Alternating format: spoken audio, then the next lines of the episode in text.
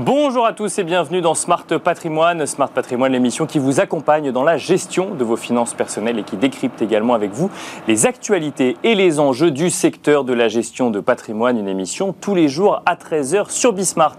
Et au sommaire de cette édition, nous commencerons comme tous les mercredis avec l'écho des cryptos, le rendez-vous crypto-monnaie ou crypto-actif de Smart Patrimoine.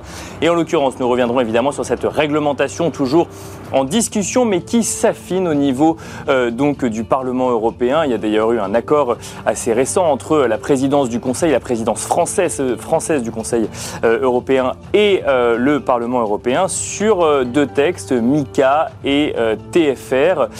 Qu'est-ce que ces deux textes, s'ils restent dans leur forme actuelle, même s'ils restent encore un petit peu à affiner, impliqueront pour les plateformes françaises et comment celles-ci se préparent-elles déjà face à cette nouvelle réglementation européenne? Autant de questions que nous poserons à Rids Ramilo Harrison euh, directeur compliance de Just Mining. Nous enchaînerons ensuite avec Enjeu patrimoine, un enjeu patrimoine consacré à l'immobilier. L'immobilier, un sujet qu'on traite souvent dans Smart Patrimoine. En l'occurrence, nous reviendrons un petit peu sur le contexte immobilier actuel, que ce soit euh, la réglementation vis-à-vis des passoires thermiques, que ce soit euh, la hausse des taux d'intérêt pour acheter qui bloque un peu avec le taux d'usure ou même le j'ai envie de dire euh, l'observatoire du marché immobilier euh, dans son ensemble. On se posera la question s'il faut acheter maintenant, s'il faut encore laisser passer quelques mois, s'il y a un bon moment ou un mauvais moment, et si ce bon moment euh, est déjà derrière nous en immobilier. Nous en parlerons avec Arnaud Bayard, notaire associé au sein du groupe Michelet,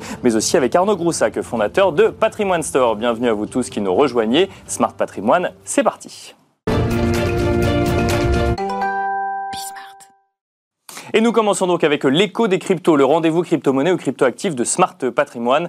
Deux textes, euh, deux textes importants pour la réglementation en matière de crypto-monnaie euh, sont en passe d'être validés au sein de l'Union européenne. Alors je dis sont en passe d'être validés, rien n'est encore fait, mais ces deux textes, donc MICA et TFR qui ont alimenté beaucoup de discussions depuis plusieurs mois maintenant, qui ont abouti à un accord de principe entre le Parlement européen et la présidence française du Conseil de l'Union européenne. C'est intervenu avant la fin de la présidence française. Des textes qui restent encore à affiner, mais qui donnent une tendance globale ou une idée de ce, que, de ce à quoi pourrait ressembler la réglementation européenne en matière de crypto-monnaie ou crypto-actifs et surtout en ce qui concerne les plateformes qui proposeraient des solutions d'investissement en crypto-monnaie ou crypto-actifs. Nous revenons sur ces textes et surtout sur la façon dont les plateformes euh, peuvent déjà commencer à s'adapter. Pour cela, nous avons le plaisir de recevoir sur le plateau de Smart euh, Patrimoine Rids Ramilo Harison. Bonjour Rids Ramilo Harison.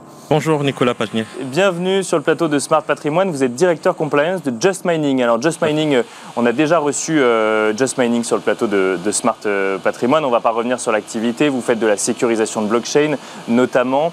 Euh, vous proposez des rendements d'ailleurs pour cette solution-là et vous proposez également des, euh, des stablecoins avec rendement. Là, ça va peut-être plus nous intéresser en lien avec la réglementation, Exactement. puisque euh, deux textes sont en phase d'être finalisés. C'est pas encore tout à fait le cas. Il y a encore des étapes politiques, mais on voit se dessiner une, un début de forme finale quand même de, des deux textes, que ce soit pour Mika ou TFR. TFR. on va y revenir dans un second temps. Tout d'abord, Mika. Mika dit pas mal de choses. Mika crée notamment une sorte de statut de PSAN européen qui ressemble assez globalement au statut de PSAN euh, français. Donc euh, là-dessus, euh, j'ai envie de dire, c'est plutôt une bonne nouvelle pour les plateformes qui sont déjà aux normes. Mais il y a quand même des choses qui, qui, qui, en revanche, peuvent poser un peu plus question. je vais vous laisser m'expliquer la façon dont vous, vous voyez ce texte, parce que moi, j'ai une lecture de journaliste du texte, vous avez une lecture de professionnel du secteur. Qu'est-ce que vous voyez, qu'est-ce que vous lisez dans le texte qui implique de grands changements, par exemple, pour une plateforme française? La, la, première chose, c'est tout d'abord, on, aura, on a un texte d'harmonisation. Donc, ça veut dire ça va être un standard européen. En plus, c'est un règlement, donc c'est d'application directe, contrairement à une directive qui, qui, qui, parfois donne de latitude à des États. Donc là, c'est très intéressant. Donc, le marché commun, il y aura maintenant un marché commun de cryptoactifs euh, d'ici 2-3 ans. D'accord. Donc ça, c'est ça, c'est le premier grand intérêt. Donc, euh, ça, c'est plutôt quelque chose de positif. Ça veut dire que euh, toutes les plateformes, qu'elles soient belges, françaises, allemandes, auront d'un coup d'un seul accès à l'intégralité du marché européen, puisqu'elles correspondront aux règles de, de, de, ce marché. Oui, voilà. Après, il faut se passeporter, mais bon, ça, c'est comme le, dans la finance traditionnelle. Bien sûr. Et la deuxième chose, c'est pour les investisseurs, enfin clients investisseurs, ils auront une plus grande protection parce que aujourd'hui ils, ils, doivent un peu se consacrer au droit commun. Enfin, ils mhm. doivent Et là, ils savent maintenant à quel texte se référer. Et nous également. Donc, ça donne une sécurité juridique pour tout le monde, une ouverture pour le marché et un accès à un marché plus large pour tout le monde également. Ça évite certains enregistrements, certains certains enregistrements qui, qui se passeportent sans pouvoir être se passeporter, etc. D'accord, parce que selon les pays, peut-être que les, les, les diligences pour obtenir un passeport ou en tout cas une, euh, ou être euh, agréé, n'étaient pas enregistré, pardon, toujours faire très attention aux deux, la différence entre les deux n'était pas les mêmes et donc euh, on pouvait aller se faire enregistrer dans un pays et ensuite proposer ses services d'investissement dans un autre pays en ayant moins d'exigences peut-être au niveau de l'enregistrement. C'est ça, c'est ça, c'est faire la reverse solicitation, etc. Donc ça c'est une très bonne chose. Ensuite, euh, le MICA fait un premier focus sur les stablecoins. Bien sûr. Donc, euh, qu'il réglemente d'ailleurs sous deux régimes, l'ART et l'EMT. Euh, pour le coup, on a eu on a une grande écoute un peu de, des co-législateurs, ça c'est un intérêt également. Maintenant, on sait quels sont, avec, qui, avec qui parler et les interlocuteurs, parce que ils ont notamment infléchi leur position sur l'interdiction des intérêts sur les ART. D'accord. Et donc maintenant, le landing est exclu euh, de l'interdiction des intérêts sur les ART. Le lending, c'est proposer un stablecoin avec rendement, c'est Exactement, c'est le lending euh, sur stablecoin, ça peut être sur d'autres, bien évidemment. Il y en a un lending entre autres sur stablecoin que nous proposons, dont nous avons été les premiers à proposer d'ailleurs. Et donc euh, ça, au départ, ça devait être, enfin, on, ça devait être interdit. Et finalement, ça l'est pas, c'est ça Pas sûr et certain que ce soit interdit dans la formulation proposée par la Commission. Elle n'était pas clair. Justement, on, a, leur a demandé de nous apporter une sécurité juridique et du coup d'éclaircir ça, parce qu'en notre sens, ça, on pouvait se battre pour que ça ne le soit pas. Euh, du coup devant la justice ou devant, devant le régulateur. Mais là, pour le coup, on n'aura plus besoin de le faire parce que c'est écrit noir sur blanc. Parce que justement, sur le sujet des stablecoins, euh, moi, ce que je lisais dans, donc, dans cette réglementation MICA, c'est que il y a, y, a, y a, cette nécessité qui est mise en avant de baquer, entre guillemets, tout ce qu'on propose. C'est-à-dire que si vous avez, euh, vous proposez un stablecoin A, par exemple, il vous faut un dollar derrière. voilà, la règle du, 1 pour 1. Donc ça, c'est la, la, base, entre guillemets. Est-ce que ça change quelque chose pour, les, pour Just Mining ou de manière plus général pour les, pour les stablecoins déjà proposés euh, de prime abord, non pour nous, parce que nous ne sommes pas émetteurs. D'accord. C'est pour les émetteurs que cela va changer. Toutefois, comme nous sommes, du coup, euh, nous nous sourçons auprès de ces émetteurs pour utiliser les stablecoins, on peut être impacté, parce que la question va se poser sur, OK, ben, qu'est-ce qui sera des stablecoins qui ne sont pas compliantes au niveau de MICA Est-ce qu'on pourra les utiliser? Euh, etc. Donc ça, c'est des questions à, poser et c'est des discussions qu'on doit avoir dans le cadre de dans, les deux, dans les 12 mois, 18 mois à venir euh, auprès des régulateurs. Oui, c'est ça. La, question, c'est est-ce que c'est vous qui allez vérifier euh, si les stablecoins sont compatibles ou non? Est-ce qu'il y aurait une liste blanche ou une liste noire pour savoir avec qui vous pouvez travailler ou non? Donc il y a des questionnements quand même là-dessus sur qui correspond au texte MICA derrière. Exactement. Il y a beaucoup de points pratiques à voir et je, comme l'AMF me disait même, ils ont une bonne dizaine ou vingtaine de, de RTS, de règles, de standards d'opérationnalisation on va dire, du texte à faire. Donc euh, tout ça à discuter avec eux et c'est l'étape qui nous attend aujourd'hui.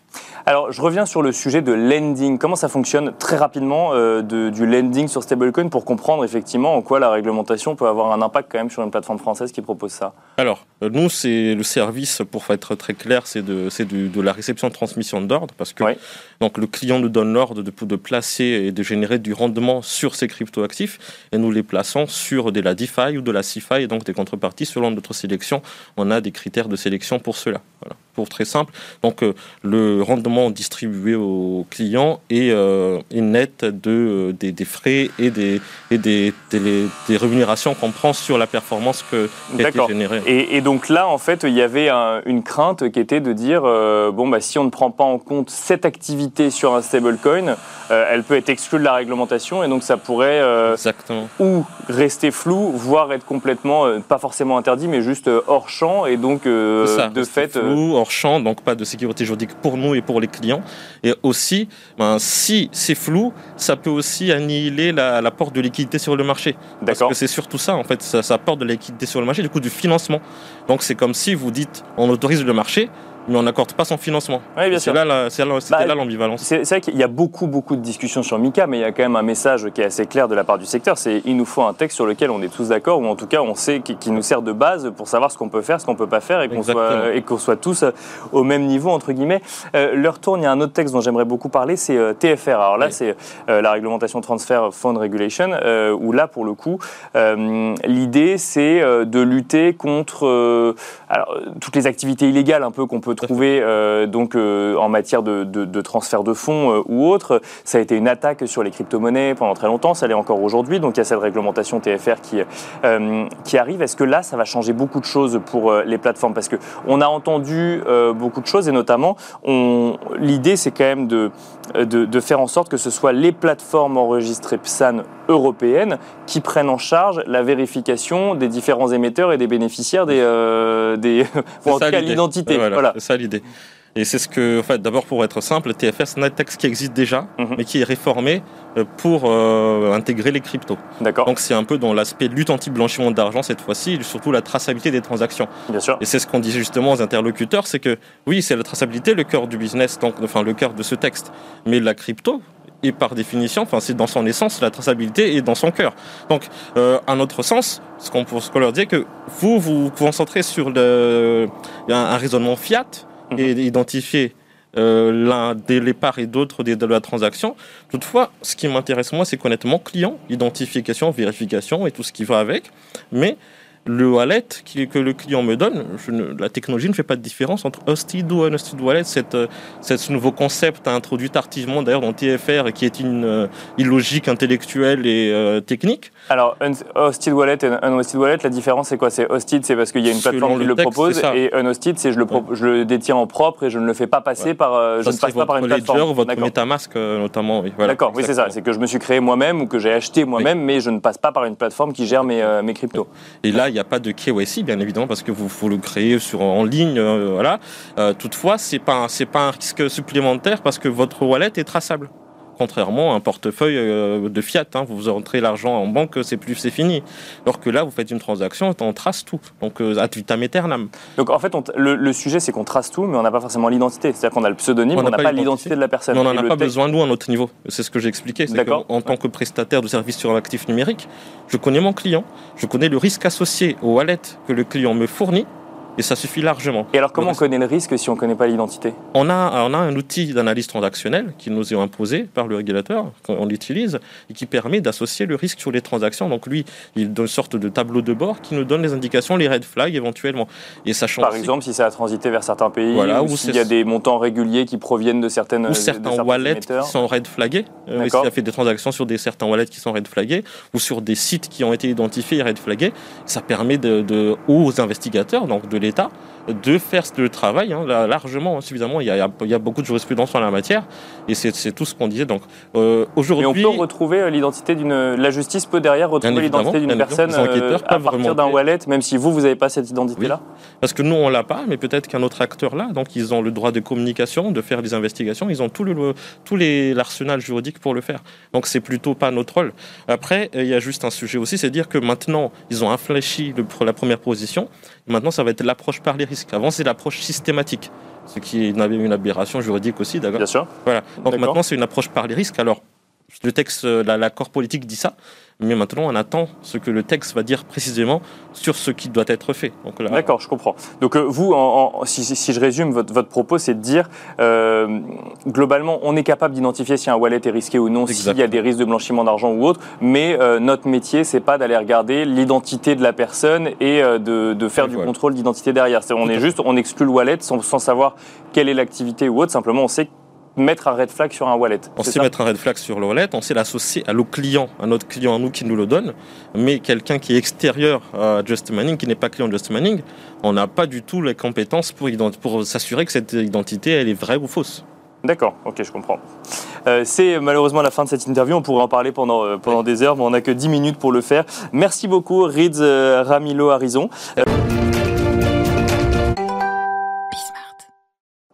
Et nous enchaînons à présent avec Enjeu patrimoine, un enjeu patrimoine consacré une fois encore à la thématique de l'investissement immobilier ou de l'achat immobilier.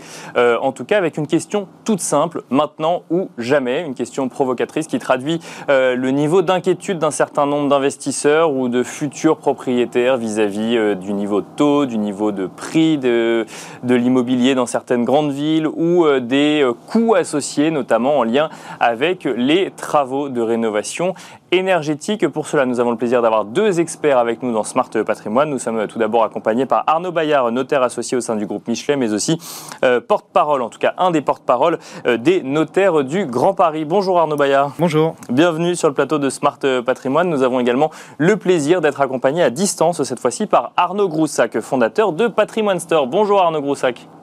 Bonjour Nicolas. Alors, euh, première question pour vous, Arnaud Groussac. Euh, la question, je le disais, est provocatrice, hein, maintenant ou jamais en matière d'achat immobilier. Euh, derrière cette question, il y a cette idée d'inquiétude un peu des investisseurs, notamment, première des inquiétudes actuelles, qui serait peut-être la, la, hausse des taux qui se heurte à un taux d'usure qui qui n'augmente pas suffisamment et qui viendrait remettre en cause un certain nombre d'achats immobiliers. Et on aurait presque déjà l'impression qu'il est trop tard pour réaliser un certain nombre de transactions. Est-ce que vous voyez, vous, cette inquiétude vis-à-vis de vos clients ou de vos futurs clients, en tout cas des gens avec qui vous échangez? Alors oui, clairement, c'est l'aboutissement de toutes les normes HCSF qui ont été modifiées depuis maintenant euh, un peu plus d'un an, un an et demi. Euh, et en fait, au-delà du taux d'usure qui est très peu compris par le grand public parce que c'est plutôt une norme technique, euh, la hausse des taux d'intérêt a créé un impact assez psychologique et du coup à inciter les gens à ne pas investir ou à repousser en se disant ah ben non mais par rapport à il y a six mois un an il y a un demi point de plus bon ce qu'il faut rappeler c'est qu'on revient plutôt en termes de taux sur une norme de marché donc effectivement aujourd'hui le principal blocage euh, des gens qui veulent investir, c'est le taux d'usure qui lui est extrêmement problématique. Alors pour vous donner un petit chiffre, ça date d'hier après-midi, j'ai échangé avec un gros promoteur qui me disait que sur le mois de juin, ils ont eu 50% d'annulation de leur dossier. Ce qui est quand même hallucinant en termes de, nombre de dossiers annulés en raison principalement du taux d'usure et ou du durcissement des normes bancaires. Et donc ça, ça fait, euh, ça, ça, ralentit le, effectivement la demande. Hein. on peut la considérer comme une baisse de la demande. Mais, par rapport à Arnaud Groussac, des, des, dossiers annulés parce qu'ils ne sont pas passés euh, au niveau des banques ou annulés parce que les gens se sont rétractés pour d'autres raisons, par crainte ah du contexte économique? Pour, pour, pour, plus des deux tiers parce qu'ils ne sont pas passés auprès des banques et donc du coup annulation hein, pour non financement euh, et si vous mettez aussi en corrélation les délais assez incompréhensibles aujourd'hui de traitement des banques euh, pour ma part hein, sur sur Patrimoine Store on a pas mal de clients qui sont en attente d'édition des offres depuis presque un mois au service de conformité et ça sort pas parce qu'il y a un tel flou entre les banques, le taux d'usure, le législateur que même les banques ne savent pas trop sur quel pied danser, est-ce qu'elles doivent le sortir, attendre, euh, revoir? Enfin, c'est très complexe en ce moment le, la conjoncture au niveau du crédit et ça va faire partie des vrais aménagements pour euh, pour le mois de septembre s'ils veulent relancer vraiment la demande en immobilier. Et ce qui est très euh, euh, très, très contradictoire aujourd'hui. Euh, nous, on le voit, c'est qu'on a à la fois cette baisse de la demande, et on pourra euh, en parler avec, avec, Arnaud, le, notaire en plateau, mais on constate aussi une telle baisse de l'offre que finalement aujourd'hui, on se rend compte qu'il n'y a pas de baisse de prix à part quelques marchés, euh, peut-être un peu Paris et des, grandes villes, mais euh, ce sont plutôt des, événements extérieurs qui viennent mettre en doute les investisseurs, comme les plafonnements de loyer, comme les crédits dont on a parlé, euh, et qui créent un peu ce ralentissement de la demande, mais c'est pas l'envie d'investir qui a baissé. Les investisseurs sont toujours présents, ont toujours envie d'y aller, mais c'est difficile de leur trouver de l'offre et ensuite d'avoir du crédit. Alors on parlera de l'offre dans un second temps. D'abord je vais rester sur, euh, sur la demande ou en tout cas sur le crédit avec vous également euh, Arnaud Bayard. Euh, c'est marrant parce que vous êtes mm. sur des timings un peu différents entre Arnaud Groussac qui est plus sur l'accompagnement le, dès le début, plus en amont. Vous, ce que vous, vous, les rencontrez finalement ces investisseurs au moment où ils signent une promesse de vente et puis au moment où il y a la signature de l'acte définitif ou authentique. Est-ce que vous constatez vous aussi déjà ce que nous disait Arnaud Groussac, c'est que bah, finalement beaucoup de projets n'arrivent pas à terme du fait des difficultés à obtenir un crédit aujourd'hui en lien avec le taux d'usure pour, pour l'instant, on ne le voit pas encore beaucoup, mais c'est vrai que ça, ça arrive de plus en plus. Je rejoins l'analyse d'Arnaud par rapport aux promoteurs, où effectivement on a, on a l'écho des promoteurs qui signent directement des contrats avec des réservataires, mais des contrats que l'on appelle sous sein privé, donc ça ne passe pas par nous, donc on ne mhm. voit pas forcément ces contrats. Mais on a un peu le même écho où ça devient, dans certains secteurs, de plus en plus compliqué pour les acquéreurs de se financer. D'accord. Euh, et ensuite, pour notre part, euh, il y a assez peu de refus de, de, dossiers de prêt des acquéreurs, mais on, rencontre également la même inertie des banques, euh, où effectivement, on voit que c'est de plus en plus compliqué de passer toutes les strates et d'obtenir le, le, crédit. Sachant que quand vous signez euh, aujourd'hui ou quand vous êtes présent à la signature, parce que c'est n'est mm. pas vous qui signez, quand vous accompagnez et que vous êtes présent à la signature euh, d'une signature définitive d'un achat de maison ou d'appartement aujourd'hui en juillet, c'est que la démarche a été commencée il y a minimum trois mois. Donc en fait, c'est peut-être plus, enfin, on va peut-être voir avec un effet décalé sur août, septembre ou octobre ces, ces projets potentiellement remis en cause. Oui, tout à fait. Il y a toujours un décalage effectivement, puisque comme vous le disiez justement, l'acte authentique est signé deux à trois mois après euh, la promesse de vente. Bien sûr. Donc ce décalage-là, on le verra surtout à la rentrée. Hein, donc euh, la rentrée est traditionnellement assez calme. D'accord. Et cette année, on verra comment justement ça repart, comment le marché repart euh, en septembre. Et alors justement, toujours sur le sujet de la demande avant d'aller sur l'offre, est-ce que vous voyez par exemple euh, sur les mois de juin, juillet, euh, un peu moins de dossiers qu'avant sur des sujets d'achat immobilier? Alors vous, vous êtes plutôt donc hmm. sur la région du Grand Paris, hein, mais oui, c'est ça. est-ce que vous voyez un peu moins de dossiers qu'avant, un peu plus de conditions suspensives par exemple, de liées à un prêt parce qu'il y a cette inquiétude-là ou alors, En termes de demande, je pense qu'on peut dire qu'il y a toujours autant de demandes, même si effectivement euh, c'est un peu plus attentiste. En fait, on se jette moins sur, euh, sur la première offre venue. Donc il y a plus d'analyse euh, du dossier d'acquisition.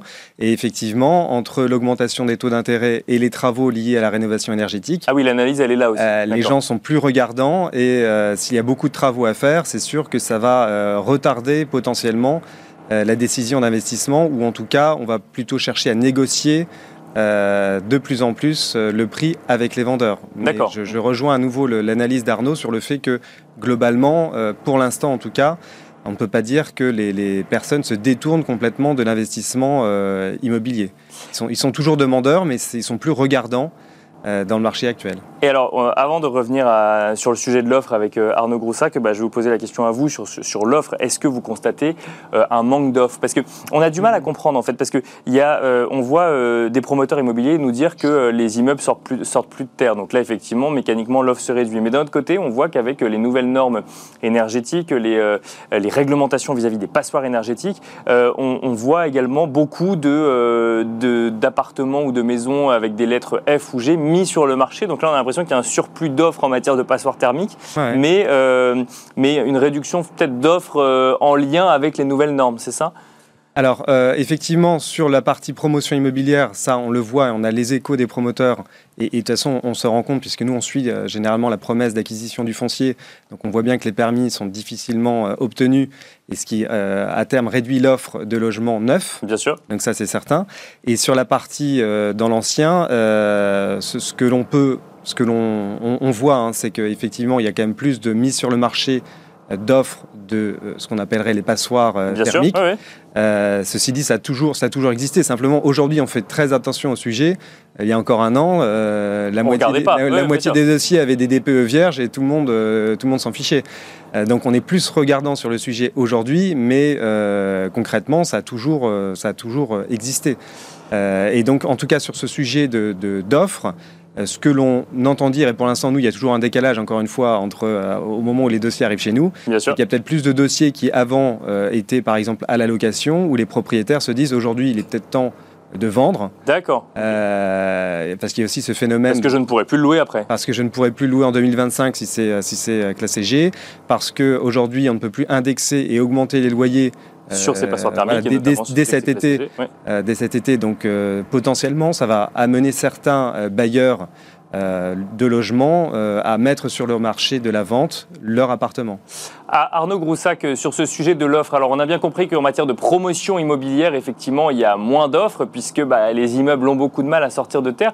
Mais est-ce qu'en absolu, notamment dans l'ancien, il y a moins d'offres alors que justement on sent quand même une volonté d'un certain nombre de propriétaires de se débarrasser des passoires thermiques, quitte à les vendre moins cher que le marché? Alors oui, il, faut différencier plusieurs choses. Donc la promotion immobilière, on en a parlé, euh, c'est la résultante de cinq ans maintenant de non-politique du logement et qui fait qu'on arrive à euh, un élastique absolument tendu qui est dramatique, où des primo-accédants ne peuvent pas se loger. Donc ça, c'est absolument euh, dramatique, ça va faire partie, il faudrait que le nouveau ministre prenne en compte ça pour vraiment faire un plan de relance pour le logement neuf. Pour compléter ce que, ce que vous avez dit en plateau, il y a une chose qui est importante il faut situer que le marché 2022, il fait suite à une année 2021 exceptionnelle en nombre de transactions. Ces transactions de 2021, elles ont été faites pour des gens qui ont voulu soit changer de cadre de vie, soit acheter une résidence secondaire qui est presque finalement une, une résidence principale bis pour le télétravail ou qui ont voulu euh, se mettre au vert, retrouver des valeurs suite au Covid.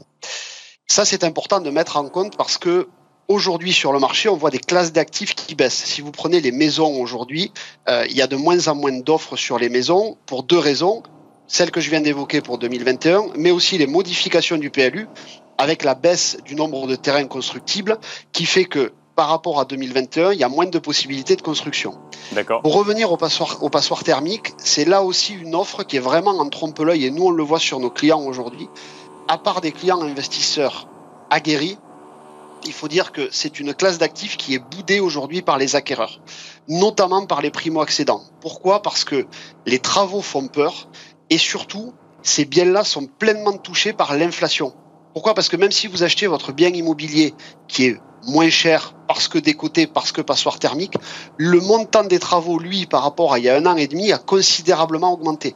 Et donc, les acquéreurs prennent de plein fouet cette inflation.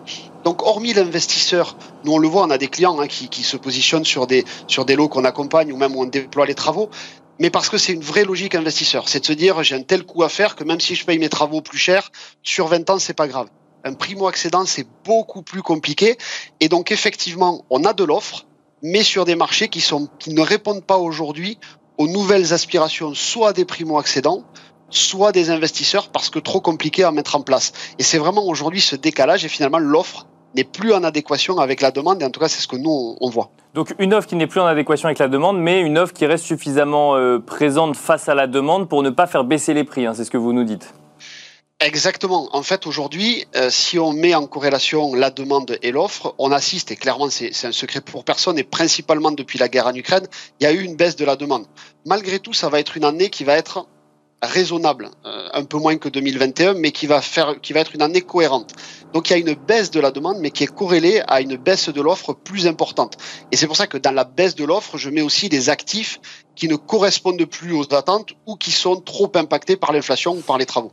Arnaud Bayard, rapidement sur le sujet des niveaux de prix, vous constatez, vous, que euh, ces niveaux de prix restent élevés malgré un peu ce qu'on peut raconter sur le contexte immobilier aujourd'hui? Oui, tout à fait. Alors moi, pour le marché que je connais le mieux hein, de l'île de France, il y a toujours une augmentation des prix, mais c'est vrai que les prix sont trustés par les ventes de maisons individuelles. D'accord. Là où dans Paris intramuros, euh, les prix se stabilisent, voire baissent. Au premier trimestre, on est à une baisse à peu près d'1,2%. D'accord. c'est quand même conséquent, 1,2%. Donc il y a le, le, marché stagne un peu dans Paris, dans Paris intramuros. D'accord. Donc en fait, on voit effectivement tout ce qui permet de donner un accès à l'extérieur euh, prendre de la valeur. Et là, effectivement, le marché euh, dans Paris stagne, qui était quand même le marché le plus élevé en matière de prix. Euh, oui, parce qu'on est à 10 500 euros du mètre. Donc forcément, il y avait un petit peu de marge par rapport à d'autres marchés de, région. Il y a un peu d'avance. Merci beaucoup Arnaud Bayard, notaire associé au sein du groupe Michelet, mais aussi un des porte-parole des notaires du Grand Paris. merci également Arnaud Groussac, fondateur de Patrimoine Store, d'avoir été avec nous en duplex. Merci Nicolas. Merci, à vous. Euh, à vous deux, merci à vous de nous avoir suivis. Je vous donne rendez-vous demain à 13h sur Bismart.